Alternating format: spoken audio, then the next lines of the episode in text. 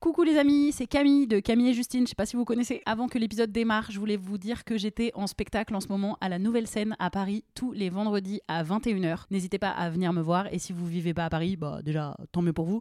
Et vous pouvez aussi venir me voir en tournée. J'annonce toutes mes dates sur mon compte Insta. Donc vous pouvez aller checker ça. Merci, bisous et bon épisode. Ryan Reynolds here from Mint Mobile. With the price of just about everything going up during inflation, we thought we'd bring our prices down. So to help us, we brought in a reverse auctioneer, which is apparently a thing. Mint Mobile unlimited premium wireless. Have to get 30, 30, bit to get 30, bit to get 20, 20, 20, bit to get 20, 20, bit to get 15, 15, 15, 15 just 15 bucks a month. So, Give it a try at mintmobile.com slash switch. $45 upfront for three months plus taxes and fees. Promo rate for new customers for limited time. Unlimited more than 40 gigabytes per month. Slows. Full terms at mintmobile.com.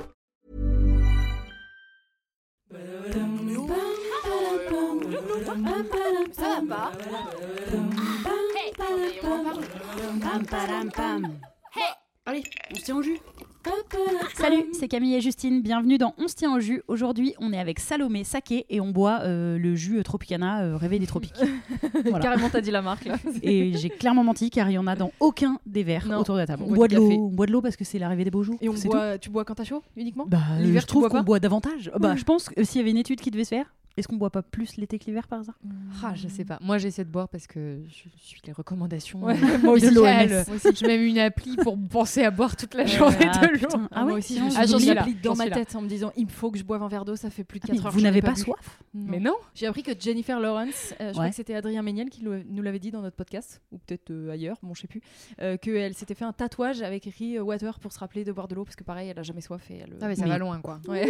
Ah ouais, bon bah comme quoi c'est un vrai sujet. On met les pieds dans le plat direct ici. nous. Et Euh, on mange un petit gâteau euh, banane chocolat quand même fait par Camille. Voilà. et Délicieux. beurre de cacahuète. Délicieux. Salomé, c'est donc. Ah j'allais dire c'est une journaliste. Ah j'allais faire une présentation alors qu'on a un acrostiche. Attends. Oh. S comme Seine-et-Marne, c'est là qu'elle est née, mais elle a grandi en Ardèche. A comme apprentissage, elle a étudié les sciences politiques, elle a un master en droit international, en géopolitique et un en journalisme bilingue. Elle comme LCP où elle est chroniqueuse, mais elle travaille aussi pour Blast, Arte ou France Info. O comme on vous a déjà conseillé son livre Sois jeune et tais-toi, réponse à ceux qui critiquent la jeunesse. Eh bah lisez-le, vraiment. M comme mignonne petite jeune qui ne sait pas de quoi elle parle. Elle se heurte très souvent à des gens qui la dénigrent car elle est une journaliste de 28 ans qui porte de gros combats. E comme exemple, elle en est un pour nous et pour une grande partie de la jeunesse qui partage ses combats sur l'urgence climatique ou l'égalité femmes-hommes. Merci beaucoup pour cette euh, incroyable présentation. Et, encore, c'est Salomé et et. Ça aurait été et comme. Exemple. Exemple. Ça marche, ça marche. Euh, et euh, à la base, je voulais utiliser le M pour dire militante, mais euh, sur ta fiche Wikipédia, alors les gens qui écoutent notre podcast vont comprendre que très souvent on fait les acrostiches d'après la fiche Wikipédia des gens. Bon, bah, c'est comme ça. Et c'est marqué que tu ne veux pas dire militante, mais engagée. Absolument. Mais même engagé, c'est pas forcément un terme que moi je me serais attribué toute seule. quoi. C'est quelque chose que les autres journalistes m'ont attribué parce qu'ils estiment que je suis plus engagée qu'eux. Mais donc ça me dérange pas parce que l'engagement, je pense pas que c'est une mauvaise chose. Le militantisme, d'ailleurs, non plus. En revanche, le militantisme, je pense que c'est vraiment pas le même métier que le métier de journaliste. Mm. Donc moi, je suis avant tout journaliste. J'expose des faits. J'appartiens à aucune structure. Je ne dois de compte à aucun parti, aucune ONG, aucune association. D'ailleurs, j'adhère à rien du tout à côté euh, de mon travail de journalisme, enfin de, de journaliste. Et donc, euh, je trouve que le terme euh, militant, il sert surtout à disqualifier souvent mon travail pour dire Mm. c'est pas euh, vraiment du journalisme, Mm. c'est du orienté. militantisme. C'est pour ça Mm. que vraiment, moi, je récuse ce terme avec tout le respect que j'ai pour euh, les militants dans la, dans la vie, mais moi, c'est pas mon travail. Donc, c'est Mm. pour ça que je pense qu'il faut vraiment faire cette distinction-là. En revanche, j'ai une manière de faire du journalisme que donc certains qualifient d'engagé parce que je choisis des sujets que moi je considérais d'utilité publique, que c'est vraiment ce qui m'anime quand je choisis mes sujets, qui sont souvent euh, l'économie, l'écologie, les inégalités sociales, des sujets qui sont liés aussi aux inégalités de genre. Et donc, ah, souvent, on va me dire, bon, bah, elle est engagée parce qu'elle choisit ces sujets-là et parce que je les traite aussi d'une certaine manière en ne faisant pas l'équivalence entre, par exemple, des personnes qui seraient d'une gauche radicale et l'extrême droite, en ne faisant pas l'équivalence entre des personnes qui nient le réchauffement climatique et des scientifiques. Et ça, aujourd'hui, euh, ça fait qu'on est souvent qualifié de journaliste engagé. Encore une fois, le terme me dérange pas, mais je pense pas être plus engagé que des journalistes euh, qui peuvent être sur des chaînes d'information en continu, par exemple. Oui, mais parce qu'on en revient très souvent à l'idée de la neutralité, ce serait finalement un journalisme de droite. En vrai, enfin, si on creuse un peu, ils estiment que c'est Ouais. neutre, alors que en fait, nous, avec un regard pour le coup euh, plus militant ou plus engagé, on va considérer que c'est des idées plus de droite finalement. Mais quand c'est particulièrement frappant en économie. Ouais. Parce que je me suis. Donc, à Blas, je dirige la rubrique économie. Et quand on a un regard libéral sur l'économie, quand on va défendre un modèle euh, bah, qui est celui dans lequel on est actuellement, qui quand même produit des inégalités, qui repose sur l'idée qu'il y aurait un ruissellement, sur l'idée qu'il faut surtout pas s'attaquer aux plus riches, sur l'idée que l'État ne doit surtout pas être trop fort. Bon, eh bien, quand on a ce positionnement-là, c'est pas considéré comme un positionnement, c'est considéré comme la neutralité. En revanche, quand Oui. on va remettre en question ce système-là, ce qui est ce que je fais dans, dans Mm. mes émissions, par le biais, encore une fois, d'un travail qui est journalistique, avec une méthodologie journalistique, en interviewant des experts, des économistes, ben là, on va considérer que c'est engagé. Il y a vraiment un deux poids, deux mesures dans le journalisme euh, qui euh, laisse à penser qu'effectivement, la neutralité, pour reprendre les mots d'Alice Coffin, c'est le, le- le- la subjectivité des dominants. Je crois que je, je l'ai mal Oui, euh, bah, cité, mais c'est quelque chose comme ça. Et ça, on vous l'enseigne à l'école quand t'es en école de. Toi, t'as fait. Moi, j'ai fait un master, T'as pas 2. fait une école Alors, c'est quand même une formation euh, Ok, voilà, journaliste assez traditionnelle. en Et on vous, on vous parle de ça? Totalement. Alors, euh, bien sûr, on nous parle de cette objectivité. Alors, dans mon master, on en avait parlé. Tous les professeurs n'en parlaient pas de la même manière, mais de manière plutôt old school, quand même, dans Mhm. l'ensemble. Et cette idée qu'il faut rester neutre, qu'il faut rester objectif. On remet rarement en cause l'idée même de- de- d'objectivité, qui, à mes yeux, n'existe pas quand on est journaliste. On n'est jamais complètement neutre. On a toujours un vécu, on a toujours une expérience personnelle, une sensibilité. On est aussi influencé par le travail de terrain qu'on peut faire, parce que quand on, on est face à des gens qui sont en souffrance, si on- normalement, si on est humain, on a quand même une forme d'empathie pour eux qui crée une forme de subjectivité aussi. Et souvent, on va pas nous inviter dans les formations journalistiques à assumer cette subjectivité-là. Au contraire, on va nous dire il faut complètement se distancer de ça et essayer d'être neutre, essayer d'être objectif. Et je crois qu'on ne l'est jamais complètement. Et, on- et je pense qu'il vaut mieux assumer d'où on vient, ce que- quelle est notre sensibilité, notre vécu, et insister sur la méthodologie et la déontologie, parce qu'encore une fois, subjectivité n'est pas incompatible avec la déontologie, Mhm. c'est-à-dire de respecter, en, en journalisme, euh, c'est la charte de Munich hein, à laquelle on se réfère, c'est-à-dire de euh, rester, euh, de donner la parole euh, au contradictoire. Quand Ouais. par exemple on va attaquer quelqu'un, d'avoir toujours la version d'en face, de d'essayer de comprendre, d'avoir de l'honnêteté intellectuelle, d'aller faire un travail de terrain, bien évidemment d'aller recouper ses sources, c'est la base de la base, quelles que soient les idées qu'on défend, même si c'est par exemple des chiffres d'une ONG, dans mon cas, il faut les recouper, il faut comprendre la méthodologie, il faut sourcer, il faut être transparent sur la méthodologie, et tout ça n'est pas incompatible avec le fait qu'on soit, euh, qu'on soit subjectif. Donc moi, en tant que journaliste, euh, même s'il y a une information qui n'irait pas dans le sens, euh, par exemple, euh, du féminisme que, que moi aussi je peux, je peux défendre, je ne vais pas omettre cette information. Au contraire, je vais l'inclure dans mon sujet, et c'est ça l'honnêteté intellectuelle. Donc je revendique vraiment, moi, cette, cette honnêteté intellectuelle vis-à-vis de ma subjectivité, plutôt qu'une objectivité que je considère comme étant un, un mythe. Oui, Mm. c'est sûr. Donc le choix de tes sujets, ça va être quelque chose qui t'anime, mais au, au cœur de ces sujets, tu vas essayer au max de traiter toutes les infos, enfin de le faire avec honnêteté intellectuelle, ça. Bah carrément, et qui m'anime. Alors bien sûr, c'est important, mais je me pose vraiment la question de l'utilité publique. Mm. Je me dis, est-ce que ce- si ce sujet a été fait 400 fois, je ne vais pas le faire, même si moi, ça m'intéresse. Parce que j'essaie d'apporter une petite pierre à l'édifice euh, du journalisme qui est un pilier de, dans la démocratie. Et parfois, je trouve qu'on a tendance à oublier ce rôle de contre-pouvoir aussi du journalisme et ce rôle d'information pour faire progresser la société. Moi, je ne traite pas des informations au hasard comme ça en me disant tiens, ça c'est fun. Non, j'essaie de me dire ok, qu'est-ce qui va, que va en retirer le spectateur ou le lecteur à la fin? Et évidemment, sur les questions d'écologie actuellement, je trouve qu'on a un rôle en tant que journaliste à partir du moment où l'humanité est menacée.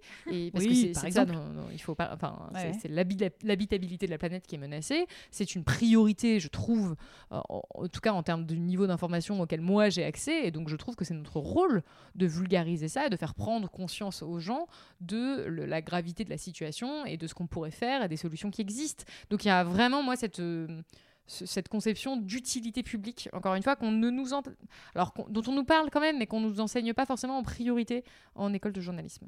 Et tu te souviens du premier sujet que tu as porté et, que tu as eu envie de défendre, enfin dont tu as eu envie de parler en disant ça, ça va être d'utilité publique? Alors oui, c'était en... j'étais même pas encore en forme. En fait, avant de faire ma formation de journalisme à Paris, j'ai fait un Erasmus à Madrid et c'est là-bas que j'ai euh, intégré des cours en plus de- en journalisme en espagnol parce que déjà j'étais inté- intéressée par euh, cette discipline-là, mais je pensais que je pourrais jamais en faire mon métier, alors je le faisais à côté. Et donc, dans le cadre de cette formation de journalisme en master de journalisme à la Complutense, on m'a laissé faire des sujets euh, que je pouvais choisir. Et mon premier gros sujet, c'était sur les féminicides en Espagne. Et c'était en 2016. Donc, c'était plutôt avant-gardiste. En Espagne, ils traitaient Avant déjà ces questions-là. Moi, je connaissais pas du tout le terme féminicide à cette époque-là. Et c'est à Madrid, euh, au contact de féministes, justement, que j'ai appris ce qu'il se passait en Espagne, pourquoi c'était important d'avoir euh, cette euh, terminologie-là, et j'ai pu aller rencontrer des associations sur place de, qui, qui parlaient bah, des violences faites aux femmes et de la nécessité de changer euh, la loi en ce qui concerne euh, les films. Donc là, vraiment, on était dans la, constitution espagnole, et ça m'avait complètement passionné et c'était mon premier reportage qui est paru nulle part, parce qu'il est paru, il était à l'université, euh, qui m'a vraiment euh, donné aussi envie d'être journaliste. Et ensuite, celui que j'ai vraiment le premier vrai gros reportage que j'ai porté dans la presse, c'était sur les Gilets jaunes, le premier mouvement que Ouais. j'ai couvert euh, en tant que journaliste. Là, j'avais déjà ma carte de presse pour un média indé- indépendant qui s'appelait Le Vent se lève. Et en fait, c'était un peu un truc un peu schizophrène parce que je le couvrais les Gilets jaunes pour la télévision avec une approche quand même beaucoup plus traditionnelle. Et à côté, j'avais observé qu'il y avait des violences policières, dont j'avais moi-même fait les frais. Mm. Et je trouvais ça fou qu'on n'en parle pas, quoi. Je Ouais. trouvais ça dingue qu'on n'en parle pas à la télévision. Donc je me suis reportée sur Internet en me disant, bah, je vais faire mon, mon reportage toute seule puisque Mm. c'est ça. Et je l'ai fait avec euh, deux collègues de France 24 d'ailleurs, que j'avais un peu euh, Ouais. en, dans le truc là, et qui étaient venus avec moi sur le terrain. Et on a fait un reportage qui s'appelait euh, Les blessés qui dérangent. Et c'était bien avant qu'on parle des, voilà, des Mhm. violences policières. Et là, j'étais animée, mais à un point, euh, c'était jour et nuit, je n'ai fait que ça. J'ai hébergé des gilets jaunes chez moi. Enfin, le truc est parti très très loin parce que je voulais absolument euh, parler de cette thématique-là. Et c'est vrai qu'en tant que journaliste, parfois, euh, on est complètement traversé par euh, et transporté par euh, les thématiques que- ton sujet. Bah, Ah oui, c'est normal puisque tu te renseignes et t'es à fond dedans et t'es au cœur du sujet. Et en plus, bah, particulièrement les, les violences policières, je pense qu'aujourd'hui, il y a de plus en plus de journalistes de terrain qui doivent avoir ça. euh, je pense à Rémi Buzine, mais il y en a d'autres, tu vois, qui se les subissent euh, de plein fouet où on te refuse un peu ton droit de presse. Enfin, ton. Et, et je suis pas surprise que ça vous que ça anime d'autant plus et que d'un seul coup tu te retrouves à faire un sujet et en plus et du coup tu vas faire un sujet qui va sembler orienté ou en tout cas à charge mais parce que réellement tu as vécu ce truc là et je trouve qu'on est dans un cercle vicieux euh, où les gens, ça leur donne, c'est du pain béni pour qu'ils disent ah bah vous voyez, c'est pas vraiment du journalisme, c'est du militantisme machin. Bah non, mais en fait c'est normal quand on est au cœur d'un sujet, on vit les choses et donc on a envie d'en parler euh, de manière extrêmement habitée, ce qui me paraît logique. Mais Et puis ça n'empêche pas de respecter la méthodologie. Et même dans ce reportage-là, j'étais allée voir du côté de la Oui, police. mais- mais Qu'est-ce me- qu'ils ouais. faisaient? Qu'est-ce Non, mais parce que je trouve que ce qui aurait été purement à charge, c'est de donner la parole que aux gilets Oui, jaunes mais en fait, blessés. euh, t'as quand même les détracteurs qui Et- disent la même chose. Bien sûr. De toute façon, C'est les ça, en détracteurs, fait, on, les, on évite jamais. Mais je veux dire, là, on avait vraiment fait Mm. l'effort d'envoyer des mails, d'essayer de comprendre du côté de la préfecture de police comment c'était possible, comment réagissaient les politiques. On avait d'ailleurs mis les réactions à l'époque des politiques euh, qui euh, bah, ignoraient complètement ce problème des violences policières. Par exemple, quand on me disait de la part d'un gilet jaune, il, y avait un témoignage, il me disait bon bah, voilà, j'ai été victime de ça, ça, ça et ça. Moi, mon travail, c'était d'aller essayer de retrouver les vidéos en question, d'essayer de prouver aussi ce que me disait euh, le témoin euh, en question. Et ça, ne s'arrête pas à juste recueillir un témoignage brut et dire ah c'est scandaleux. C'est pas ça. C'est là où c'est pas du, militantisme. C'est pour moi un vrai travail journalistique avec les limites que ça avait bien sûr à l'époque puisque je débutais et que bien sûr il y a des erreurs que je ne referai pas. Ce que parfois on qualifie de militantisme, c'est de l'empathie.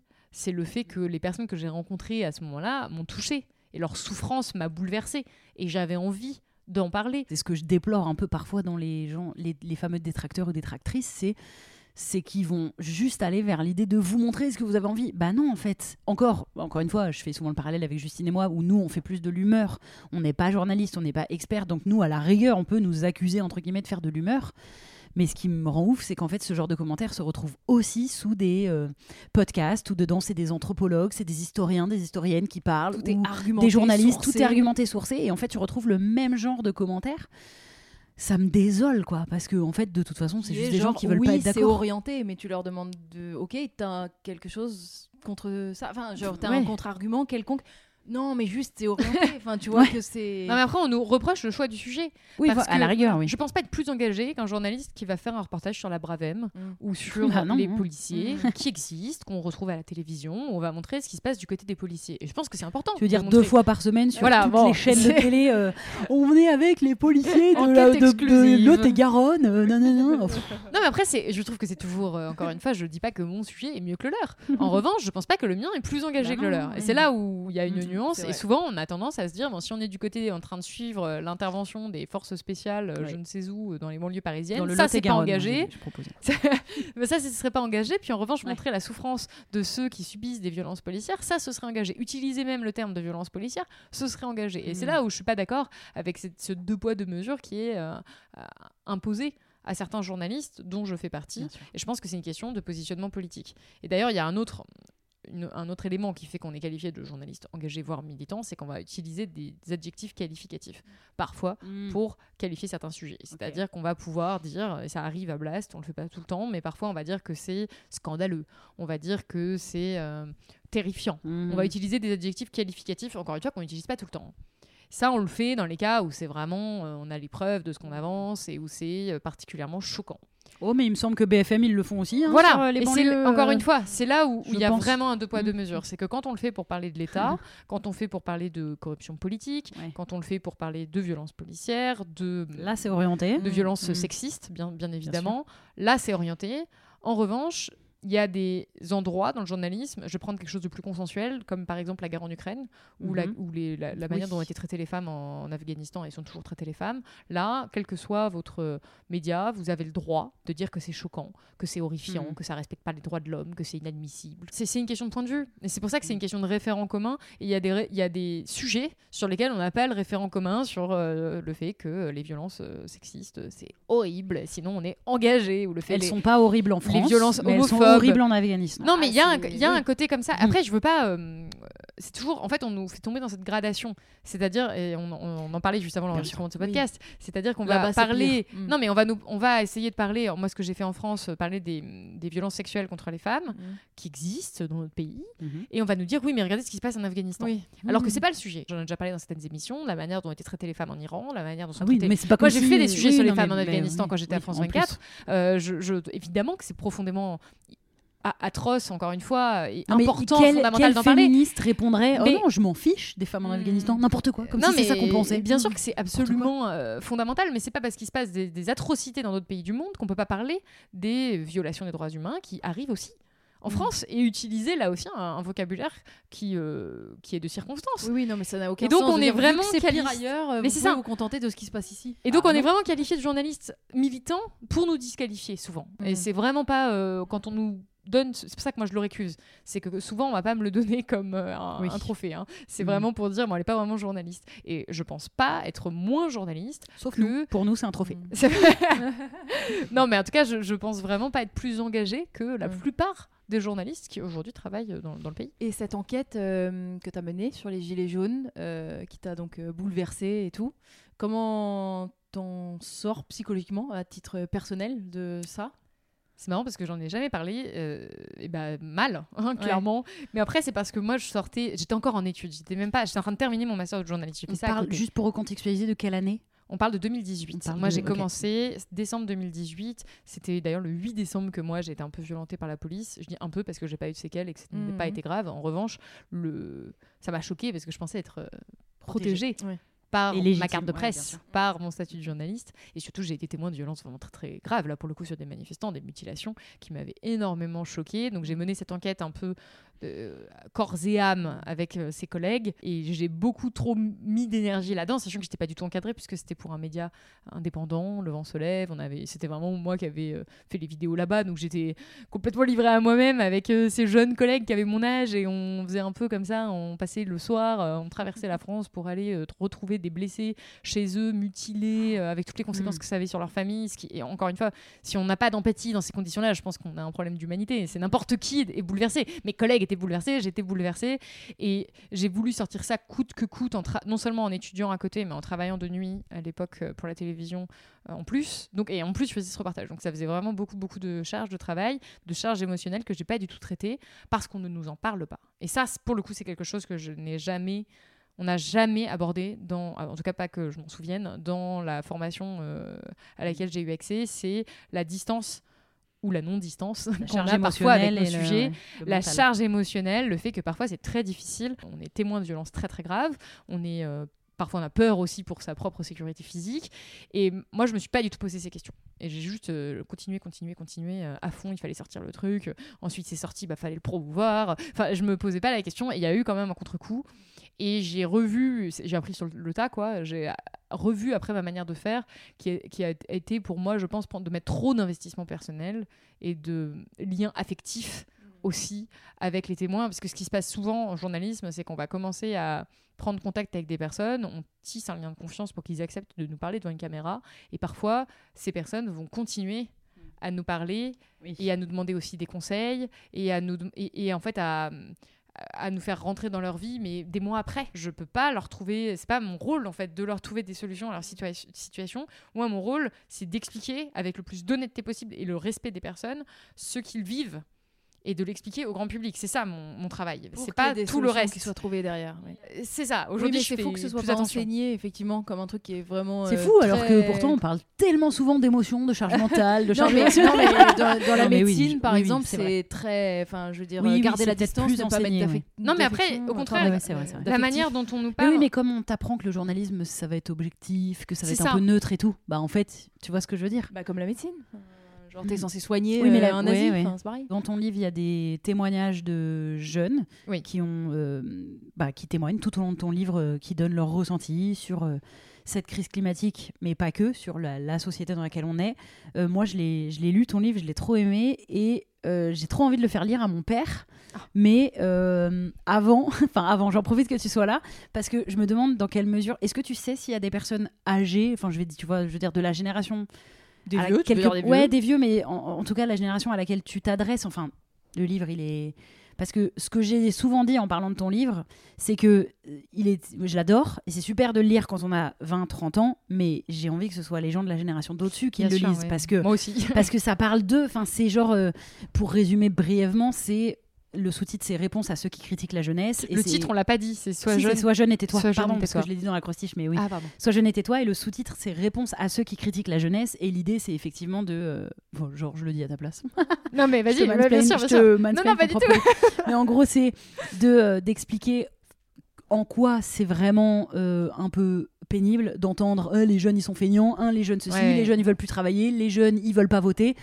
Parce qu'en fait, ça peut s'expliquer, si jamais on s'y intéresse un peu, par énormément de choses, de par euh, la société dans laquelle on vit aujourd'hui et en quoi elle est différente de celle d'il y a Mm. 30 ans, ou 40 ans, ou 50 ans, ou même 10, 20 ans. Euh, L'urgence climatique qui est niée par encore beaucoup trop de gens, euh, tout ça. Oh oui. Et donc, est-ce que tu sais qui lit ton livre? Est-ce que tu as. Ah bah clairement, là, moi, c'est le plus jeune. C'est effectivement l'échec de ce côté-là. C'est vrai. Non, alors, il y a un phénomène, c'est que ce sont les plus jeunes qui l'achètent. Ouais. Après, beaucoup de plus Mm. jeunes, visiblement, le passent à leurs parents, à leurs grands-parents. Donc, je pense qu'il circule dans les familles. Et surtout, je pense qu'une fois, voilà, une fois qu'il est passé entre les mains de plus âgés, il convainc une partie, en tout cas, parce que j'ai eu vraiment des retours là-dessus. Mais ils sont venus plus tard. C'est-à-dire que le premier mois, le livre est sorti, ça a quand même plutôt bien marché. C'est essentiellement des vingtenaires qui l'ont acheté. Après, ça fait déjà du bien. Moi, je pense que c'est Oui. aussi très important de lire un livre qui te fait du bien à toi en disant Ok, mon sentiment est légitime, C'est ça. je suis pas seule dans mon sentiment et tout. Donc, en vrai, je pense que ça, c'est quand même une vertu. Mais Bah, je, moi, je l'ai pensé comme un outil de dialogue intergénérationnel Ouais. pour permettre aux plus jeunes de comprendre l'époque dans laquelle ils vivent, de déculpabiliser aussi sur certains aspects, parce que c'est même dans l'enquête quelque chose que j'ai constaté, c'est qu'il y avait beaucoup de jeunes qui avaient intégré leur échec personnel comme étant un échec uniquement personnel et pas collectif, alors que c'est un échec collectif sur Puis c'est beaucoup, vraiment pas tout à fait eux les responsables quand même. Voilà, c'est ça. jeunes de 20 ans. Enfin, il me semble pas que ce soit les plus coupables de. et qui avaient eux-mêmes en fait, et c'est très intéressant de constater qu'il y avait plein de jeunes qui ont intégré les discours anti-jeunes. Et qui eux-mêmes pensent qu'ils sont une génération finalement Ah, pas très bien, qui est gangrénée par les écrans, qui est une génération paresseuse. Il y a beaucoup de jeunes Bah, qui les- nous les- répètent eux-mêmes les clichés sur leur propre les, les, génération. ma- les mascus en séduction de 20-30 ans sur les réseaux Ouais. sociaux, c'est C'est vraiment des gens qui déclarent euh, ces discours-là, vraiment, qui traitent les jeunes de flemmards. de- Bah, alors qu'ils sont jeunes Oui. Ah oui, oui, mais, Mais c'est- oui, c'est- Ah. ils sont différents. Eux, ça va. Eux, ils sont différents, ils font de la muscu, Ah ils oui, perdent pas leur forcément. temps à... Non mais il y a ouais, il y a plein de jeunes qui pensent que les autres jeunes de leur génération sont nuls et que et en fait ils essaient ce que j'essaie de montrer dans le livre, c'est qu'ils essaient d'apporter des, des réponses aussi à leur mal-être personnel, à- au mal-être de la société dans laquelle on vit. Et donc, avec ce livre, ça me permettait de montrer à plein de jeunes qui sont pas seuls, qui sont pas seuls à avoir ce ressenti, que ce qu'ils subissent économiquement, socialement, peut expliquer une partie de la situation dans laquelle ils se trouvent, parce qu'il y a beaucoup de jeunes qui sont dans une grande détresse économique, dans une grande détresse en termes d'études, en termes de choix de vie, une grande détresse psychologique. Je rappelle qu'il y a un jeune sur cinq, selon une étude de Santé publique France qui est parue en février, un jeune sur cinq qui présente des troubles dépressifs. C'est absolument colossal. On a un énorme problème de, de santé mentale euh, du côté de la jeunesse. Et ça, c'était intéressant de le montrer. Et j'ai reçu beaucoup, beaucoup, beaucoup de messages, de, surtout sur les questions euh, vraiment de, de choix de carrière, euh, de santé mentale, de jeunes qui me disaient ça fait du bien de voir qu'on n'est pas seul, ça fait du bien de voir aussi qu'il y a peut-être d'autres outils qui existent et c'est des outils qui peuvent être collectifs au lieu d'être ces fameux outils individuels. Donc il y avait vraiment ce côté-là. Et évidemment, je ne l'ai pas pensé que pour les jeunes. Ah non. Et là, déjà, en fait, le problème fait partie du, de, de, de- dans les achats de livres. C'est, on voit le problème, c'est que c'est les jeunes qui vont s'intéresser aux problèmes de jeunes. Et c'est ce que je Oui, décris bah, c'est dans les le livre. féministes qui achètent les livres féministes et tout ça. Enfin, de toute façon, on est globalement aussi là-dessus. Mais c'est un vrai souci. Bah Parce oui. que sur les questions de précarité financière, par exemple des jeunes, on constate que ceux qui finalement aident le plus les jeunes, ça va bien sûr être la famille, et ensuite ça va être les jeunes qui vont Mm. créer des associations de par exemple pendant le Covid les plus grosses associations qui sont créées de banques alimentaires à destination des étudiants pour permettre aux étudiants de se nourrir hein, en Mhm. période de, de pandémie ça a été des étudiants qui l'ont Ouais. créé Bah oui. donc il y a eu cet effet de jeunes, de solidarité de jeunes, souvent les plus privilégiés, qui savaient ce que vivaient euh, les autres jeunes puisqu'ils étaient en études ensemble, qui se sont mis à vouloir les aider, à vouloir euh, créer aussi des associations pour aider des jeunes euh, psychologiquement, pour aider des jeunes. Je dis pas du tout qu'il n'y a pas de plus âgés qui les aident, hein. je dis juste Non, que quand même sûr, la dynamique vient beaucoup beaucoup des Mhm. plus jeunes, hein, dans, en tout cas dans plein de domaines, et qu'on a parfois des plus âgés qui ne veulent même pas s'intéresser à ça. Et le livre, c'est typique. Et c'est pour ça que j'espère qu'il circule dans les familles, et j'ai l'impression que ça fonctionne, mais souvent, pour que des plus âgés achètent le livre, alors que pourtant, je suis passée quand même dans pas mal de médias Oui. télévisés, enfin télévision et radio qui sont euh, avant tout écoutés par des plus âgés. Donc j'ai pu exposer Mhm. le problème, j'ai pu exposer mon propos, mais clairement ceux qui l'ont acheté, c'est les plus jeunes. Mhm. Ça veut dire que les plus âgés qui ont écouté ce que je racontais se sont dit bon bah pas mon truc quoi. Elle parle pas de Je vais nous, pas aller ouais. acheter. Alors que pourtant c'est eux qui ont le plus de moyens Bah oui, financiers mais parce qui que- permettraient d'acheter le livre. Oui, mais parce qu'en fait, le risque qu'ils prennent, c'est de se dire on va se faire crier dessus pendant euh, Non, mais alors, je 300 pages. Sauf que, mais je, moi, je sais que ce n'est pas mais ça. même dans mes interventions, Mais- je, je passe mon temps Ah à oui, préciser. bon. C'est marrant parce que j'étais passée sur France Inter dans, euh, dans une émission euh, justement où j'avais le temps d'exposer un peu mon propos et il y avait des retours d'auditeurs.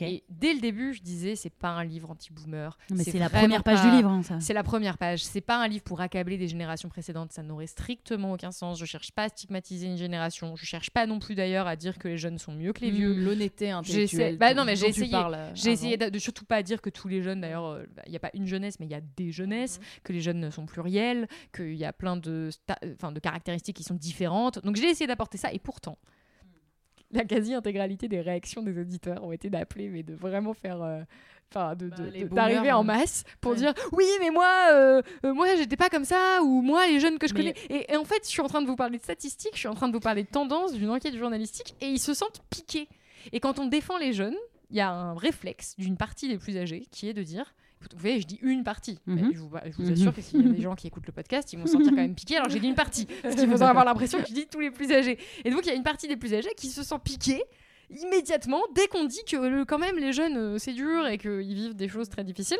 ils vont se dire oui mais moi de mon temps euh, et, et- et ils vont avoir euh, cette espèce de réflexe qui est en fait très délétère et qui n'est pas que un truc qu'on entend dans les dîners de famille ça a des conséquences ce que je montre dans le livre en termes de médias en termes de politique publique en termes d'infrastructures aussi à destination de la jeunesse et en termes de santé mentale des jeunes Mm. puisqu'à force de ne pas être écoutés ils ne sont pas compris ils ne se sentent pas compris et pour certains ils plongent dans une indifférence absolue et c'est un problème de société majeur c'est pas quelques jeunes euh, dans leur coin qui Mm. sont devant leurs jeux vidéo et du coup qui sombrent dans comme on peut avoir cette espèce de cliché c'est pas du tout du tout du tout ça et donc il faut absolument trouver des solutions à ce problème. Et pour trouver des solutions, il faut qu'on ait une prise de conscience collective. Et la prise de conscience ne peut pas être que du côté des jeunes. Mm. Ça, C'est pas possible. Ça, ça ne va pas fonctionner.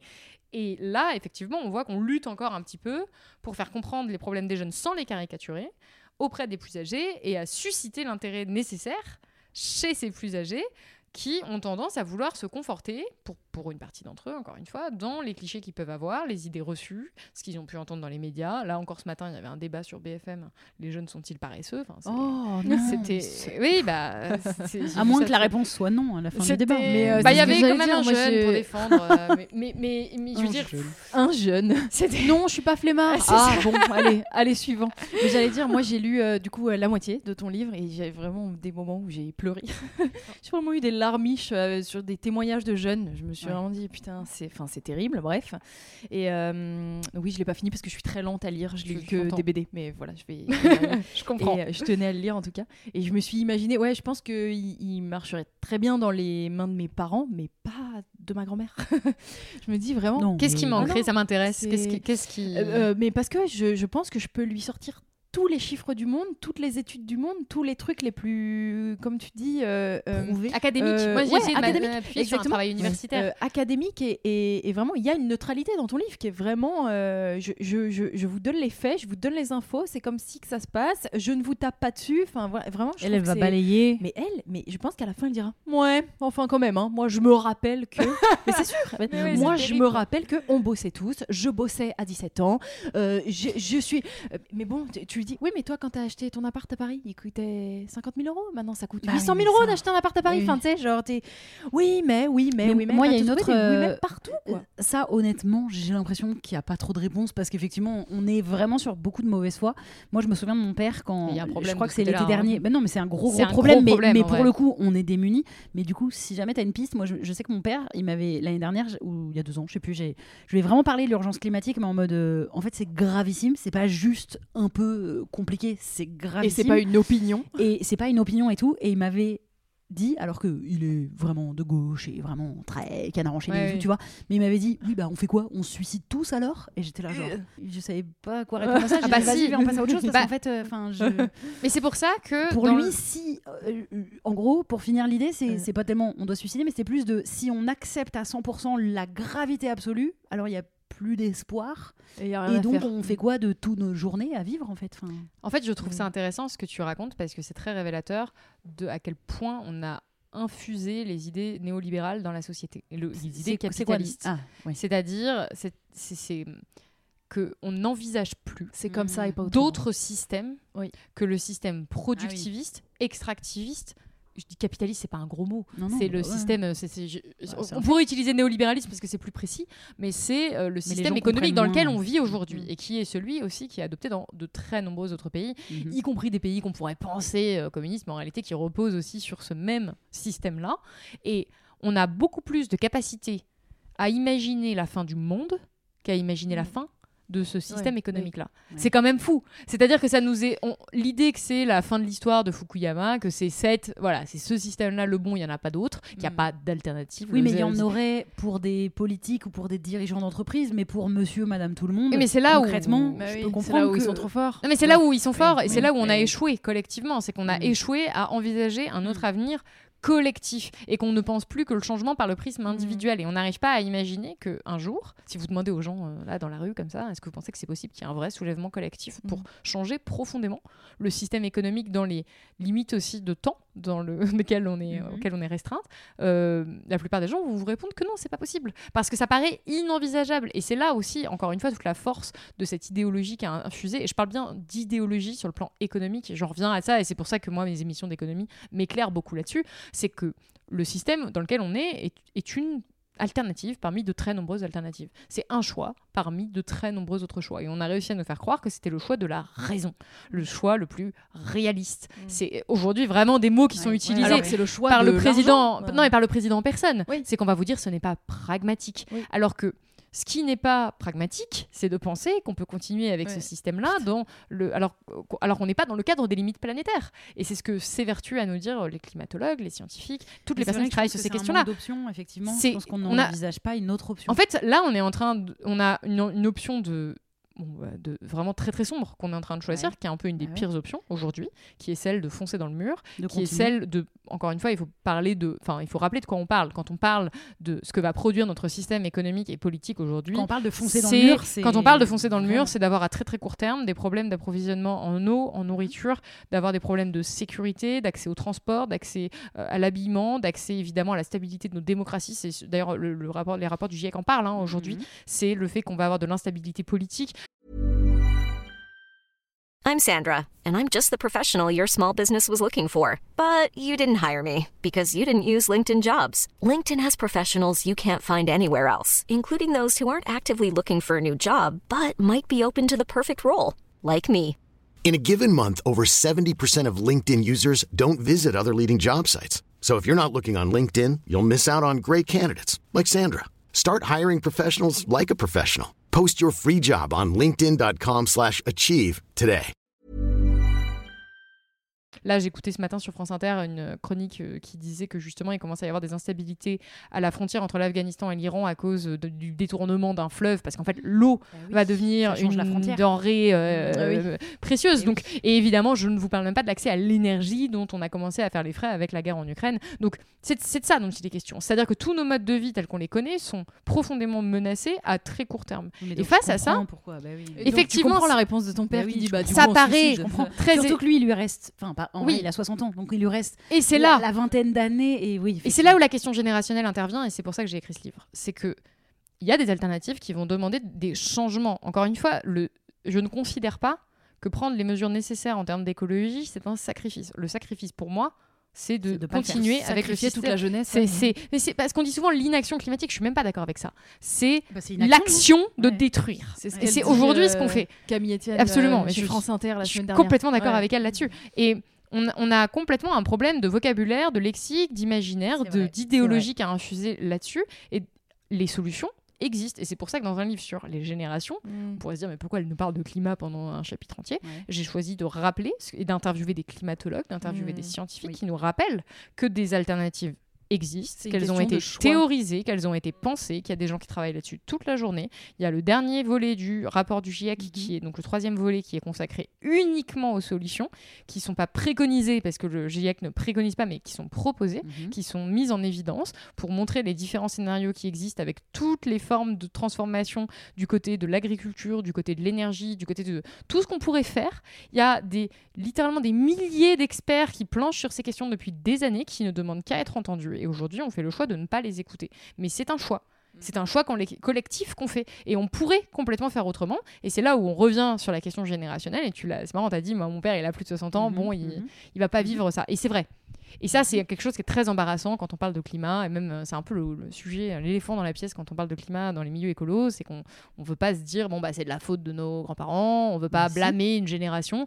Encore une fois, je pense que blâmer ne sert à rien. En revanche, on peut Non, mais c'est un constater- constat. C'est un constat. on peut constater les inégalités générationnelles. Ce que nous dit le dernier rapport du GIEC, c'est qu'une personne qui est née en 2020 va subir sept fois plus de, ch- de vagues de chaleur qu'une personne qui est née en 1960. Bah après, l'humain est Donc- adaptable, hein, donc. euh, moment, non, mais il y a aussi Non, cette mais- question de, on, on va vivre avec. Bah, ça dépend quel humain. Mais non. époque, ça va Non. dépendre. Mais, il y a- mais On va- je pense qu'il y a aussi ça. On va pas vivre avec. C'est ça où il va falloir. euh, Oui, il, va, il va y avoir des morts. Oui, Le- le- ça va mais tuer. bien Mais est-ce que du coup, parce que par exemple Macron, en vrai, il est pas vieux, donc euh, il y, a- il y a certains euh, représentants politiques il a de qui sont pas vieux, mais du coup Mais c'est en ça où Mais il y a le rapport de classe et que c'est un sujet qui a- qu'on a du mal aussi à, Mais à faire comme arriver. c'est- le, c'est que c'est extrêmement classiste. C'est aussi Bah, un gros sûr. rapport de sûr. classe la, la crise climatique. Et c'est aussi pour ça peut-être que nos dirigeants qui sont pas forcément vieux, parce que ceux qui sont vieux à la rigueur, effectivement, eux ils vont balayer, Euh, oui. mais ils vont pas le subir parce que ils auront ont de l'argent. techniquement l'argent et, Et les du moyen pouvoir. de Bah euh, oui. se protéger de tout ça. Mais c'est là où je pense qu'il y a un déni. il- Mais bien sûr, de toute façon, le choix de ne pas euh, aller vers euh, ce monde moins capitaliste que l'on réclame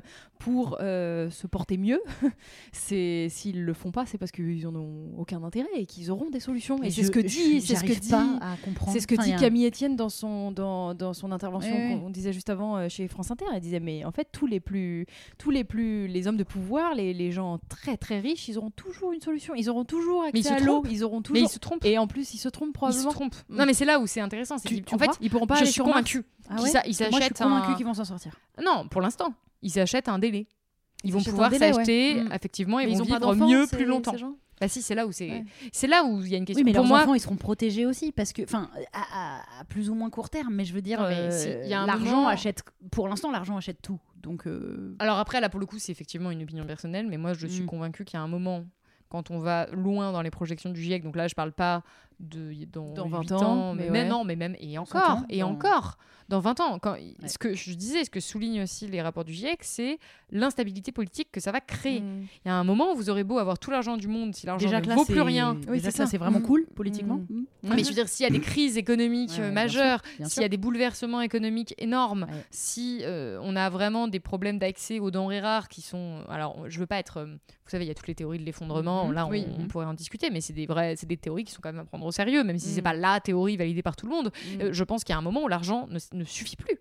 Et que même avec tout l'argent du monde sur une planète qui a plus 4 degrés, Mm. où il n'y a plus d'espace naturel, où la biodiversité s'est effondrée, où on n'a plus accès à de Mm. l'air pur, où, où on est obligé d'être enfermé dans certains Oui, mais en tout endroits. cas, c'est les premiers tout qui devenu accès aux hostile. nouvelles technologies. Oui, je veux dire, est-ce que c'est- un temps, quoi. Est-ce que c'est désirable, même pour ces enfants de milliardaires? Je suis pas convaincue. D'être entre ils milliardaires s'en foutent Et c'est là où ils se pourvoient. Et c'est pour ça que tu as parlé de Mm. question de classe. Je pense que c'est indissociable de la question générationnelle et que ce serait une erreur totale de traiter la question climatique par le biais uniquement générationnel. C'est même un, un piège, il faut surtout Mhm. pas faire ça.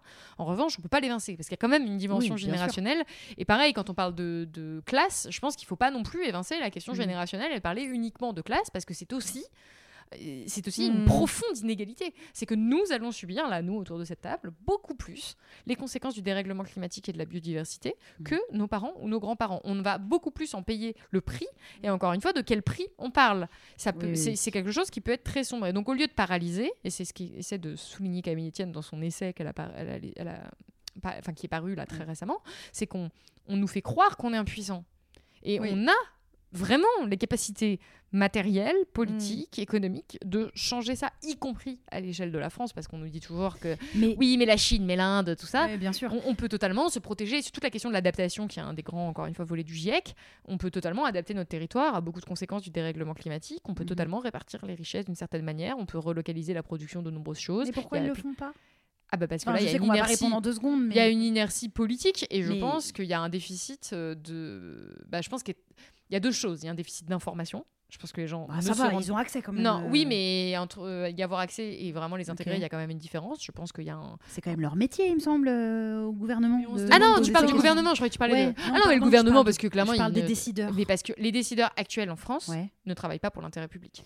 Ça, Oui, mais suis- même eux, leur intérêt, c'est ça- vu que vous étiez en train de parler du Parce fait qu'ils sont convaincus qu'ils vont être intérêt protégés. personnel. Ils sont convaincus qu'ils vont être protégés. Je pense que c'est tout le, toute Donc vous, vous pensez qu'ils se trompent, mais que eux, ils se pensent protégés. Ah oui. Et que c'est pour Mm. ça qu'ils, pour l'instant, ils s'en foutent un Mais peu. tu vois, vous avez vu ou pas la, la manif devant Total là, euh. Ah oui, devant la, bah ça, j'ai vu, comment, oui. comment on dit la commission la quoi La- Euh, l'Assemblée générale. l'Assemblée générale de Total euh, il y a quelques jours il y a, il y a eu euh, un rassemblement de 700 personnes devant Oui. Euh, une, une manifestation pacifiste vraiment enfin Mhm. non violente Euh, bon ils ont subi des violences policières c'est c'est pas le su- sujet là mais je, voulais quand même le dire ça va. et euh, Oui, et oui, il y a, y un, un- un très vieux monsieur, mais Ouais, vraiment putain. il est Oui. vieux, et il arrive et il bouscule tout le monde pour rentrer dans, Ouais. son, dans son assemblée, pour aller, pour Mhm. aller faire son Mhm. assemblée totale. là.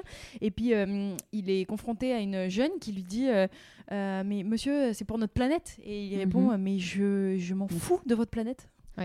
Bah, et- et ça, du coup, qu'est-ce qui, qu'est-ce qui est à ce moment-là dans la tête de ce monsieur quand il dit Mais je m'en fous de votre planète? Il, il prend pas au sérieux, il s'en fout vraiment, il sait qu'il va mourir demain. Je- je il se dit qu'il va se suis- prendre un pactole avant de mourir et c'est ok. Je ne comprends pas. Je n'arrive pas.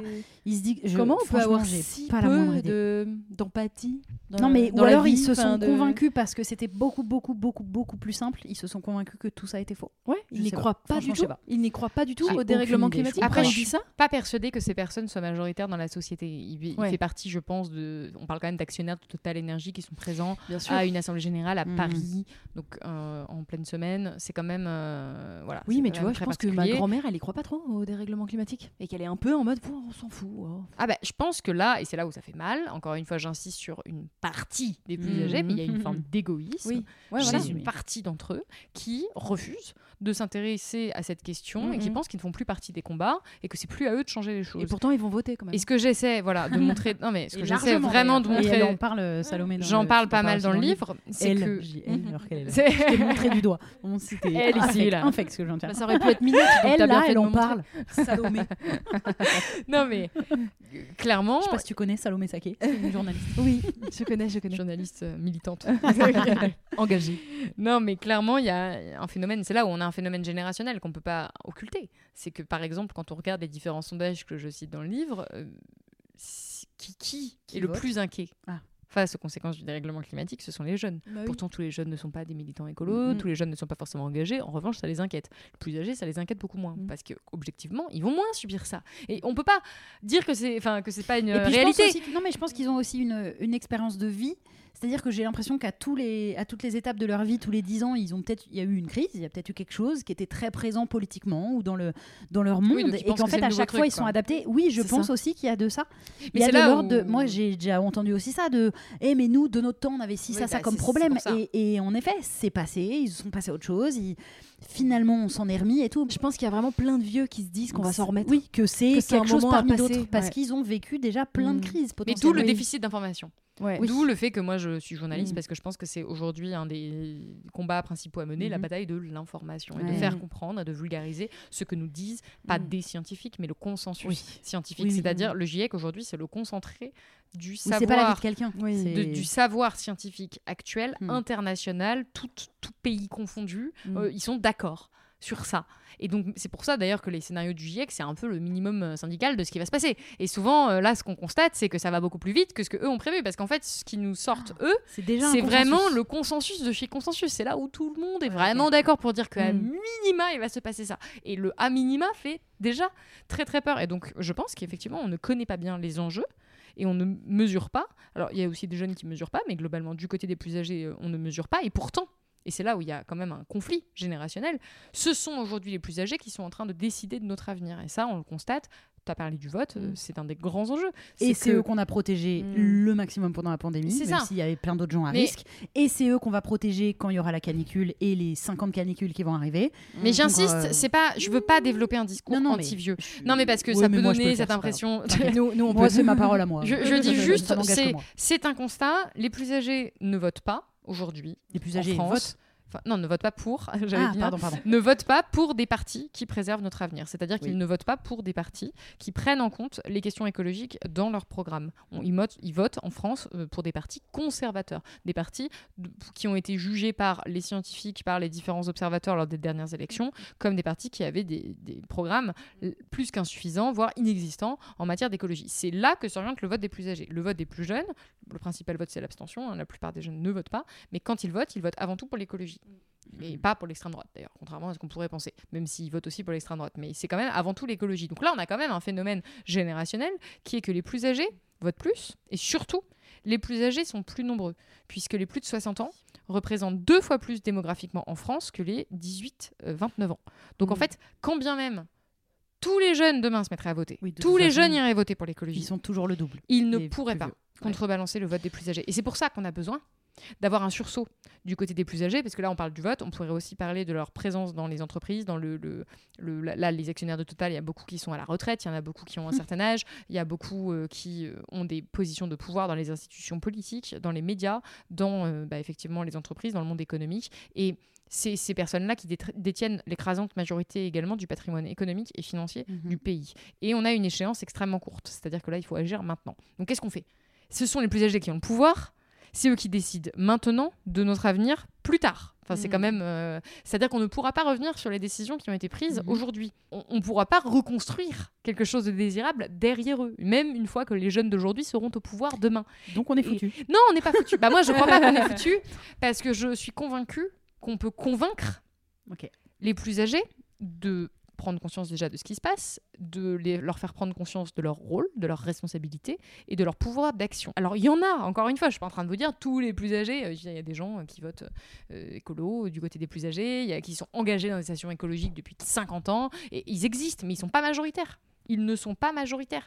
Et s'ils ne le deviennent pas, ou en tout cas s'ils ne deviennent pas vraiment beaucoup plus puissants, notre avenir est compromis. Et c'est ce qu'oublient beaucoup de personnes âgées Parce que si vous leur demandez est-ce que vous voulez condamner l'avenir de vos enfants ou de vos petits-enfants, personne ne va vous répondre que oui. Enfin, à part quelques. Mm. vraiment des misanthropes, mais ou, ou brouillés avec leur famille. Mais globalement, personne ne vous répond ça. Et c'est là où je pense qu'il y a une dissonance cognitive. C'est que euh, si vous demandez. les riches Si vous demandez, non mais si vous demandez aux, aux- aux plus âgés, encore une fois, je, je connais pas de plus âgés qui vont vous dire euh, ah ouais non moi mes enfants mes petits enfants Oui, je m'en fous. Mais non, ils pensent que la solution sera individuelle et que de toute façon ils protègent leurs enfants et leurs petits enfants. Et s'ils ne mettent pas en place, ils ne nous aident pas à mettre en place immédiatement des solutions collectives qui encore une fois existent, ça, ne- ça ne sera pas suffisant Et et, on peut ils leur, participent euh, à condamner. On parle de condamner des avenirs, Oui, enfin on un peut pas avenir. leur enlever le droit de vote, tout simplement. Non, bah moi je en tout cas moi je suis démocrate. Je pense à titre là c'est pas un avis journalistique, c'est un avis personnel. Je reste convaincu qu'évidemment il faut pas retirer le droit de vote à qui que ce soit, mais qu'il faut convaincre et qu'il faut convaincre et vite. Donc c'est pour ça que j'ai espéré. moi, ça me paraît un oui, peu. mais moi, ça, euh, ouais, ça me paraît un peu hein. utopique parce qu'ils ils trouvent pas leur intérêt individuel vite, quoi. et qu'on est dans un monde infiniment individualiste et qu'ils n'y trouvent pas Là- leur intérêt individuel. Là la question que vous soulevez c'est est-ce que les Mm. vieux sont égoïstes? Moi je fais le Ouais. pari que non. Je fais le pari qu'avec mon livre entre les mains euh, ou, d'autres informations. Moi mon Avec- livre c'est alors, concentré avec, d'informations. euh, avec un- une envie de s'informer et avec des informations comme ton livre entre les mains, non, ils le sauront peut-être moins. Non, mais le pas, le pas pour le faire, de toute façon, Oui. il est mort, ils le font pas. Enfin, Bah, moi, je suis team euh, Pierre-Emmanuel Barré. Je suis, je suis, je- les, les vieux, euh, les vieux, ils me cassent la tête. Enfin, je, je pense que le droit de vote après 80 ans, euh, Non, bisous mais là, quoi. oui, on parle de 80 ans, c'est même extrême. Ouais, mais, c'est vrai. mais Ou sinon, le droit de vote à partir de 15 ans dans ce cas-là, parce que pourquoi les Bah plus oui. jeunes des plus jeunes, ils pourraient pas voter dans ce cas euh, Oui, mais de toute pour, façon, euh, ça- on en revient de toute la façon à la planète même sur laquelle qu'elle ils vont c'est que c'est que Ça de toute ne façon ils fera sont pas le moins poids. nombreux et Ouais, que mais en plus de ça, ils vont aller voter pour quel parti là Mm. aujourd'hui Oui, qui puis- représente euh, la jeunesse? Et puis les jeunes ne votent moins de base. Ils, ont toujours moins voté depuis que la démocratie représentative existe. Il faut rappeler que les jeunes sont à un moment où ils se construisent, que les jeunes n'ont pas pour préoccupation à 15 ans de sauver le monde. C'est une question qui a été beaucoup posée à Greta Thunberg, à, à Camille Il y Etienne. en a deux trois. Allez-y, donnez-nous la solution. Maintenant, Ouais. vous qui êtes sur Ouais, un plateau et qui avez 20 ans ou 16 ans, et elle, à chaque fois, la réponse est toujours la même. Mais c'est, je suis écolière en fait. Je ne peux pas euh, Ouais. résoudre la crise climatique mondiale toute seule. J'ai besoin que vous, qui avez les pouvoirs, Mm. qui Mm. la- la- l'expérience, la, connaissance, euh, qui êtes euh, en nombre, vous, vous nous trouviez les solutions pour vous bosser, préserver. ouais, Non, ouais. mais que nous, on vous Bah oui. aide et qu'on adhère et qu'on et qu'on encourage et qu'on essaie de, et qu'on essaie de se sûr. mobiliser. Mais il faut rappeler qu'à qu'à 15 ans, 16 ans, T'as 20 pas les ans, armes. on est en construction. Pour revenir, peut-être les gens nous écoutent, se disent oh là là là là, je- c'est foutu. Qu'est- Qu'est-ce que c'est que ce podcast de merde T'es pleine d'espoir. Nous, on- Non, mais je suis. En fait, on n'a pas d'autre choix. Soit, Non, on, soit se résigne et on oui. dit ok, on suicide tous. Soit on se dit ok, il y a des Patrick Giry. solutions. Soit on se dit bon, il y a des solutions, elles existent. C'est tellement dommage de pas les mettre en place. Ouais. Et pour les mettre en place, on a besoin que tout le monde se mobilise. Ouais. Et pour que tout le monde se mobilise, on a besoin que les gens soient convaincus et motivés. Et pour que les gens soient convaincus et motivés, Il faut, aller le les fasse convaincre et les motiver. aussi dans les. Moi, pour moi, l'arme la plus puissante, c'est dans les familles, parce qu'on n'a pas envie peut-être de sauver les enfants des autres, mais on a peut-être envie de sauver ses Mm. propres enfants et ses propres petits enfants. Moi, j'ai constaté auprès de mes proches qui n'étaient pas du tout, du tout, du tout de mon bord, que quand même, il y a un infléchissement, il y a un, enfin non, un fléchissement justement, il y a une il y a quand Oui, même ça- des discussions qui ont été amorcées, ça- ça, oui, a évolué, vrai, ça prend vrai, du temps, mais on n'a pas le choix que de- d'essayer. Donc il y a quand même quelque chose à faire de ce côté-là et à avoir des armes intellectuelles, ce que j'ai essayé de proposer, euh, pour leur dire attends, là l'idée reçue que tu es en train de me balancer, il se trouve que les chiffres de l'INSEE, qui est une institution de statistique officielle, euh, disent exactement le contraire. Quels sont tes chiffres à toi? À part ton, la manière dont toi tu as perçu ton, ta jeunesse, qu'est-ce que tu peux me donner d'autre que ton anecdote de quand tu avais 20 ans? Et souvent, il n'y a pas grand-chose d'autre. Et donc, on peut vraiment faire progresser ce, ce dialogue-là, encore une fois. L'agressivité ne nous permettra pas d'avancer, la culpabilisation ne nous permettra pas d'avancer, même si factuellement ils sont responsables. C'est un peu la- une des conclusions du livre, je, je spoil, mais ils sont responsables factuellement hein, de, de- Oui, de- oui. de la Bah situation oui. dans laquelle on est. Ils ne sont pas coupables. Parce que peut-être que si nous, on était nés à la même époque, on aurait On fait aurait pareil. oui. Ah oui, euh, on aurait ça. été bien content d'avoir euh, le plastique. Enfin, Bah, bien ça sûr. a été la- la- l'invention la plus stylée du monde Donc- à- à- au moment où c'est arrivé, le plastique. Enfin, les gens étaient vraiment là, genre, C'est ça. waouh, on va pouvoir conserver des trucs, ça va être la folie. Personne n'avait aucune idée que ça finirait euh, en microparticules dans tous les poissons de tout l'océan. Et on peut pas. Mais donc, l'urgence, bon, ça. L'urgence de faire comprendre et de aussi faire prendre conscience qu'il y a des solutions, qu'on n'est pas voué à tous euh, mourir sur une planète euh, plus 10 degrés et toute brûlée. C'est pas du tout une. euh, Mm. Et puis il y a des nuances, c'est-à-dire qu'à chaque fois on nous dit qu'on a passé des limites planétaires. Une planète à plus de degrés, ce n'est pas du tout, alors pas du tout la même chose qu'une planète à plus 4 degrés. Oui, oui, Il, a- sera toujours temps d'agir, et ça, encore une fois, c'est un des discours qui est un peu dangereux, vrai, qui, est, vrai. qui est de dire euh, c'est bon, on a dépassé la déjà limite, c'est foutu. C'est déjà Bah, foutu. Effectivement, c'est foutu pour revenir comme avant. Oui, ça, en fait, certain, c'est- il y, a- il y a plusieurs paliers. En revanche- si on peut éviter de passer encore un ou deux paliers, ce sera pas Non, mal. mais surtout, c'est vraiment, euh, on parle de- d'un peut-être un endroit où on aura de l'eau et un endroit où on n'aura Oui, pas d'eau à boire. Enfin, c'est de Oui, ça aussi dont il est question. C'est aussi, de, de- de- encore une fois, notre Vous préférez de l'eau vous préférez pas d'eau Euh, On en revient au début du podcast, c'est- on a bouclé. S'informer aujourd'hui, je pense, pour beaucoup Bah, c'est de gens, c'est prendre le risque de, de désespérer. De changer Parce que- d'avis. Bah non, alors, Mm. Moi, je te rejoins, j'aurais plus envie de dire, c'est prendre le risque de changer d'avis de vous rendre compte de plein de choses. Mais pour plein de gens, je crois, aujourd'hui, vu qu'on est dans une... On, on est, on a un peu conscience de toutes les difficultés dans lesquelles on vit, même si on n'est pas extrêmement renseigné. Et prendre le risque de se renseigner, c'est prendre le risque d'être ensuite, au moment où tu dois faire le dîner pour tes deux gamins qui rentrent de l'école, d'être un peu déprimé parce que tu dis, bah, ils vont grandir dans un monde horrible. Et je pense qu'il y a aussi beaucoup, beaucoup de gens, et notamment, je faisais allusion à cette fameuse tranche un peu 40-60 ans. Je pense que beaucoup de cette tranche d'âge-là euh, préfèrent être encore un peu dans le déni parce que c'est plus confortable. Effectivement, mais mais le problème, c'est que leur Et déni, pas leur grand-chose déni à- nous condamne. Et Oui. c'est ça qui après, il y a une différence aussi à, être en- euh, dans le déni et à carrément voter euh, pour des partis Oui. qui ne Non, considèrent pas une seconde l'écologie. C'est vrai, ça fait déjà une heure qu'on Ah papote. Donc, euh, petite chronique top flop culture. Donc, si tu as quelque chose que tu veux recommander, alors sur ce sujet-là ou sur absolument n'importe quoi, bien évidemment, on peut élargir. Un truc que- Recommander ou quelque chose que tu n'as vraiment pas aimé et que tu as envie de dire ça, c'est la merde parce que bah, parce qu'on est quand même chez Camille et Justine. donc, euh, On aime bien se ah. plaindre. Un truc que tu as lu, vu, entendu, euh, une Oh expo, n'importe si quoi. tu veux, je commence mais on va commencer le euh, temps que tu. Bah, sur le féminisme, je pense qu'on vous l'a cité un milliard de fois, mais tout le travail de Victoire Tuaillon, évidemment. Non, qui je pense permet de convaincre en fait. C'est pour ça que je le Qui a le podcast Elle Les couilles sur la table. Le podcast reçu dans un de nos épisodes. Le podcast Les couilles sur la table et le podcast Le cœur sur la table, les Oui. deux ont été déclinés en livre. Je Mhm. pense que c'est vraiment des outils de dialogue vraiment intéressants et qui Mhm. permettent de convaincre ceux qui sont pas vrai. justement convaincus du tout sur ces questions-là et qui, qui voilà, sont très très intéressants. Il y a tout le travail évidemment de Mona Chollet aussi sur les questions féministes. Sur le climat, bah, il y a le, les livres du CNRS qui sont parus, qui sont très intéressants. C'est des BD qui se lisent vraiment en une, une deux heures. Justine, t'as entendu, c'est des BD. C'est enfin des BD, oui, c'est animé, il y a des dessins en tout cas. C'est vraiment d'une c'est parfaitement simple tout en restant très juste et précis et c'est accessible à tous. Il y en a une qui s'appelle Tout sur le climat qui a été coécrit avec le le- le- l'activiste Bon Pote, Oui. qui euh, donc euh, est quand même écrit avec euh, des chercheurs du CNRS. hein. C'est très très sérieux, c'est illustré très bien. C'est pour moi c'est un des trucs les plus pédagogiques que j'ai pu lire sur le climat. Et Ils ont sorti un deuxième livre qui s'appelle Tout ou presque. À chaque fois c'est ou presque Mhm. sur la biodiversité. Donc c'est le deuxième. On nous parle beaucoup du climat, mais il faut pas oublier de parler de la Mhm. biodiversité quand même. Qui ça, je pense, sont euh, voilà, sont vraiment euh, extrêmement euh, extrêmement pédagogiques. Récemment, bah, j'ai lu l'essai de, de Camille Etienne hein, qui s'appelle Pour un soulèvement écologique Mhm. et qui parle est sorti, bien. là? Ouais, il est sorti et il parle bien de cette. c'est aux éditions du Seuil, il me semble, et qui parle bien de cette notion d'impuissance et du fait qu'on n'est pas impuissant et qu'on nous fait croire qu'on est impuissant. Donc je cool. trouve, euh, voilà, j'ai trouvé ça euh, très très très intéressant. Et vas-y, donne tes recommandations. Peut-être que je fais chier à d'autres pendant ce temps-là.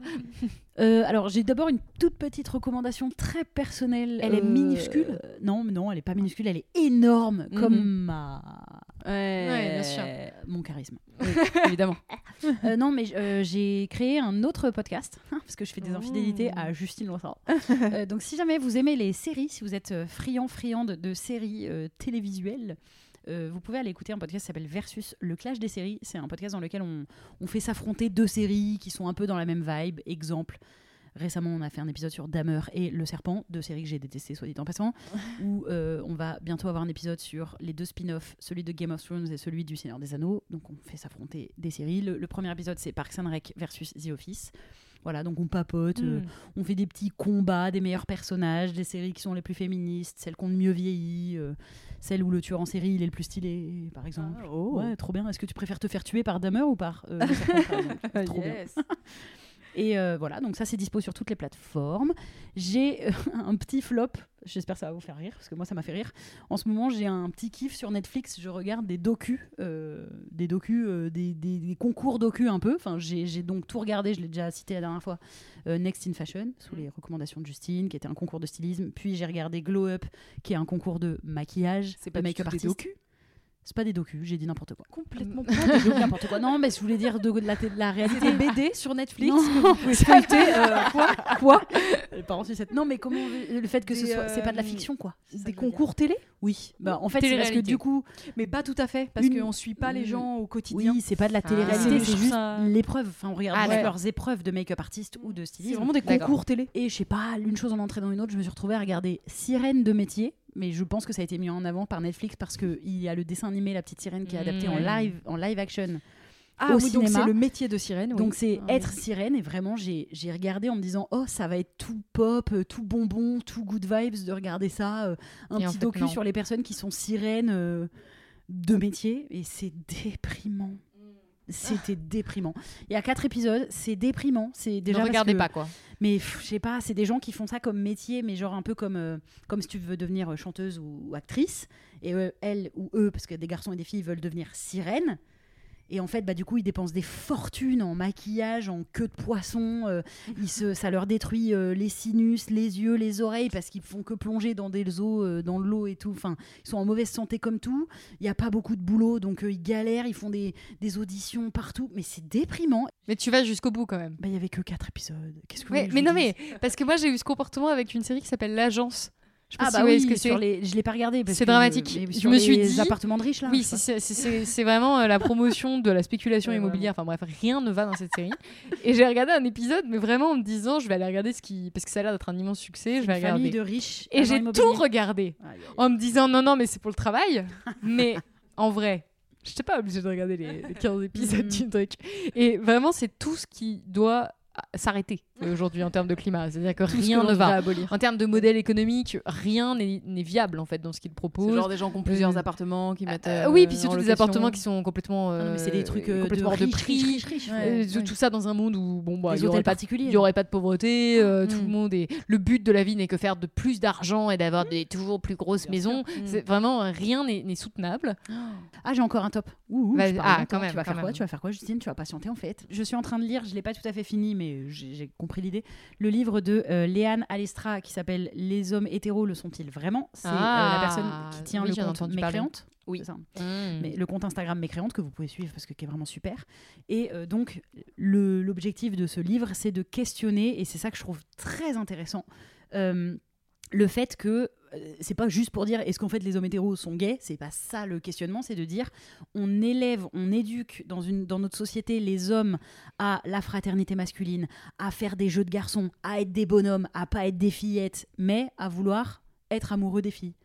Alors qu'on les, on les Alors qu'on éduque à les méprise. mépriser, Ouais. on, est- on les éduque à mépriser le féminin, à mépriser Mm. le fait de se faire pénétrer, à mépriser en fait tout ce que représentent les femmes, à mépriser les métiers de femmes, les, les- le care, le soin, pleurer, Mais à les sortir avec émotions, elle quand même. mais à vouloir sortir avec elle. Et moi, c'est un sujet qui m'intéresse J'avoue. énormément parce que je trouve ça très pertinent effectivement et donc c'est euh, euh, évidemment, ça parle aussi donc de tout le boys club, des bromances, le fait que la bromance est acceptée parce qu'on est juste sur le méga respect et l'amour entre deux mecs, mais no homo, no homo par contre. voilà, Ouais. et, et- et c'est un, ouais, un questionnement que je trouve très intéressant euh, Bah, et, je qui fait écho, et qui fait écho d'ailleurs à ma révolte face à notamment Colanta en ce moment et à chaque fois comment les amitiés hommes sont mises en avant envers et contre tout et se soutiennent alors qu'en fait ils sont ils se sont jamais vraiment parlé ils ont pas vraiment parlé de leurs émotions de leurs sentiments. Ils ont jamais eu forcément des grandes Ils discussions sont mais juste potes parce qu'ils sont mecs. voilà. mais ils le reconnaîtront évidemment jamais. Mais ils sont juste potes parce qu'ils sont mecs au détriment des meufs qui font toujours passer en dernier en dernière même s'ils ont créé une amitié avec les femmes et, euh, et voilà je trouve que c'est très intéressant à questionner mais c'est vraiment surtout cette notion-là de on les éduque à mépriser les femmes, mais ensuite à être amoureux de leurs femmes. Et du coup, tu m'étonnes que leur seul but après, c'est de pas rentrer à la maison, de pas s'occuper des tâches ménagères, de pas rester avec sa femme, de vouloir la tromper, de vouloir sortir avec une femme très jeune pour pouvoir euh, la construire à ton image, de se moquer de ta meuf euh, dans le dos, dans son dos dès que t'es avec tes amis. Enfin voilà, c'est c'est des, des questionnements qui sont hyper intéressants. Ok, alors je vais faire vite. Un flop. Mais t'es pas obligé de faire vite, euh, tu peux prendre tout ton temps. Non, je vais Ah. faire vite. Parce que j'ai très envie de faire vite. Je vais vite et je cours. Va pas perdre seconde. Flop, Nouvelle École, euh, saison Ouais. 2 sur Netflix, qui est un concours de rap. Euh, pareil, c'est une, euh, un concours télévisé voilà, de rap. Euh, la première saison m'avait beaucoup plu, parce que j'aime bien le rap, et puis il y avait euh, vraiment des, des concurrents, concurrentes euh, chouettes. Euh, mais ça m'avait déjà saoulé, hein, évidemment, parce que euh, dans le jury, donc il y a Shai, euh, SCH et Niska. Niska, qui, je le rappelle, a été accusée de violence conjugale sur Aya Nakamura. Donc déjà, le choix euh, était euh, embêtant, euh, parce que mais peut-être il n'y avait pas assez de rappeurs en France, donc non, euh, il fallait non. prendre Niska. Euh, saison 2, ils ont réitéré le jury de nouveau Niska, qui en plus est vraiment pas pertinent. Euh, honnêtement, il est pas pertinent dans ses choix, il est juste là, ouais, j'aime bien, ouais, j'aime pas, ouais, j'aime bien, ouais, j'aime pas. T'es là, ah, ok. Voilà, bon, et, euh, et donc j'ai regardé deux épisodes. Ce sont les sélections où il y a genre une quarantaine de, de, de, de mecs, Candidat Ah. dont trois meufs qui se présentent. Et en fait, il n'y a aucune meuf qui a été retenue sur les trois qui se sont présentées. Donc c'est un concours entre mecs. Voilà, à partir, de, euh, à partir du troisième épisode, ce ne sont que des mecs et ce n'est pas un sujet. du, coup, euh, du coup, voilà, j'ai regardé juste deux épisodes et je vous recommande de même pas en regarder un parce que c'est trop saoulant. Surtout que les trois meufs qui se présentent, il y en a deux qui sont vraiment très très fortes objectivement, vraiment.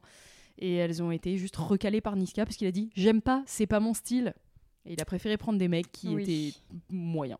Voilà Mais toi, t'es pas comme Camille et moi. Tu vas pas au bout de la Ah, souffrance. ah là, toi, quand t'aimes pas. Ah, Non, mais là, c'est un non, choix là, politique pas- même. Enfin, ouais, c'est pas j'aime pas, Ouais, c'est ouais. c'est vraiment là, un choix Ouais, ouais. euh, de genre il y a plus de meufs, vous m'avez saoulé, c'est injuste, je quitte, je quitte Netflix. Ah non, mais en vrai, parce qu'on milite pour dire que plus on prendra ce genre de décision radicale, de dire ouais. en fait on ne regarde pas, vous mettez pas de femmes, on ne regarde Ouais. pas. Il y a pas de parité, et si ça on est dégage. vraiment nombreux et nombreuses à non, mais faire je, ça, je respecte. on- hein. on- ils vont changer, ils vont être obligés de changer en fait. Au bout S'ils d'un moment. constatent que vraiment ils perdent de l'audience, ce qui sera peut-être pas le cas malheureusement, mais on est obligé d'être de prendre cette décision radicale pour Ouais. espérer euh, toucher, impacter quoi. Ouais ouais non, s'il y a pas de parité, je, je regarde pas.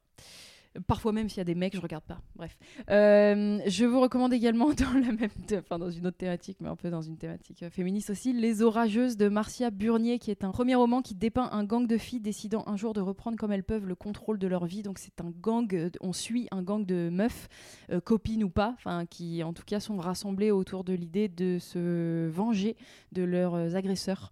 Donc du coup qui vont chez eux tout saccager, voilà. Et c'est et c'est très stylé, c'est vraiment vraiment bien écrit. Euh, et c'est vraiment, euh, euh, je sais pas comment on dit, salvateur, genre En pouvoirant aussi. en pouvoirant, ouais, je, ça je- te donne je envie pas. de. Ah, ça fait du bien quoi. C'est pas de la violence directe, genre elle violente pas les mecs, elle, elle, elle saccage chez eux pour leur Pour leur dire on est là. pour leur dire on est là et moi je- depuis que tu m'as violée je dors pas je, suis traumatisée je suis en dépression donc il n'y a pas de raison que toi tu continues ta vie normale donc je vais venir te faire bien flipper juste pour que que tu saches qu'on peut être flippante aussi et voilà je sais que c'est un sujet qui nous amène qui nous anime beaucoup avec Camille en ce moment la violence féminine qui est une violence interdite Euh, donc voilà, je dis pas ça pour prôner la violence puisqu'on n'a pas trop le droit de faire ça, mais euh, c'est intéressant, je trouve, de parler de violence féminine. Et ça t'a un tout petit peu inspiré vu que tu t'es fait tatouer. Oui. Ah ouais, carrément. Je me suis fait tatouer le mot révolte sur le pied. Et dans, ce livre, euh, il y a une des meufs qui se fait tatouer le mot révolte. Et vraiment, j'ai Ah oui, fermé le livre et je fais. Je le Beaucoup veux. plus. Ça m'a beaucoup plu. Je le trouve très très bien et donne envie de le très. lire. Ouais, franchement, il est très bien écrit. Il se lit euh, en deux secondes. C'est vraiment le genre de livre que je peux lire parce qu'il est tout petit. Je peux rajouter un dernier, euh, bien un sûr. dernier- une dernière recommandation, parce Oui. que là, j'ai eu le temps d'y réfléchir plus longuement. Évidemment, les vidéos de Blast, particulièrement de ma collègue Paloma Moritz, qui s'occupe de l'écologie à Blast, avec laquelle je travaille beaucoup et avec qui je vis une très belle expérience de sororité aussi, Mhm.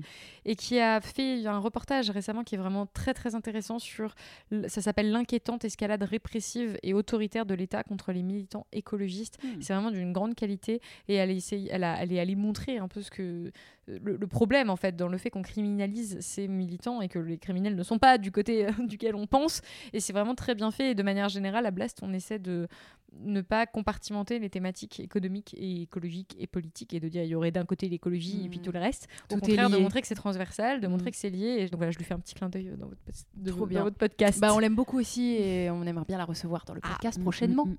Avec Oui, joie. Je vous invite à la suivre déjà sur, euh, sur les réseaux Oui, sociaux. Oui. Euh, de la même manière que vous pouvez suivre aussi Salomé Saké, elle là, elle, Elle sur le canapé à côté de Lilette. suivre euh, sur ce, non mais sur tes réseaux aussi sur Instagram. Merci beaucoup de nous avoir écoutés. Euh, on se retrouve bientôt pour un nouvel épisode. Merci. Merci. Bye. On espère que cet épisode vous a plu. Si oui, n'hésitez pas à vous abonner sur les plateformes audio, à le faire tourner, nous laisser des étoiles, des cœurs, des mots doux, des commentaires quand c'est possible. Ça nous aide à référencer le podcast. Et vous pouvez aussi nous suivre sur YouTube, sur Instagram et même sur Facebook pour les plus vieux d'entre vous en tapant Camille et Justine. On se retrouve dans deux semaines pour un prochain numéro. Merci, bye. Bye.